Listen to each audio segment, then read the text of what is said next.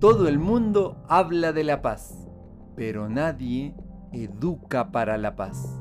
La gente educa para la competencia y ese es el principio de cualquier guerra.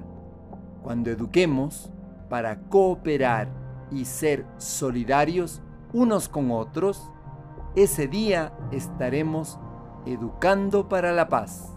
María Montessori. Te acompaña Mario Tapia y nuestras familias.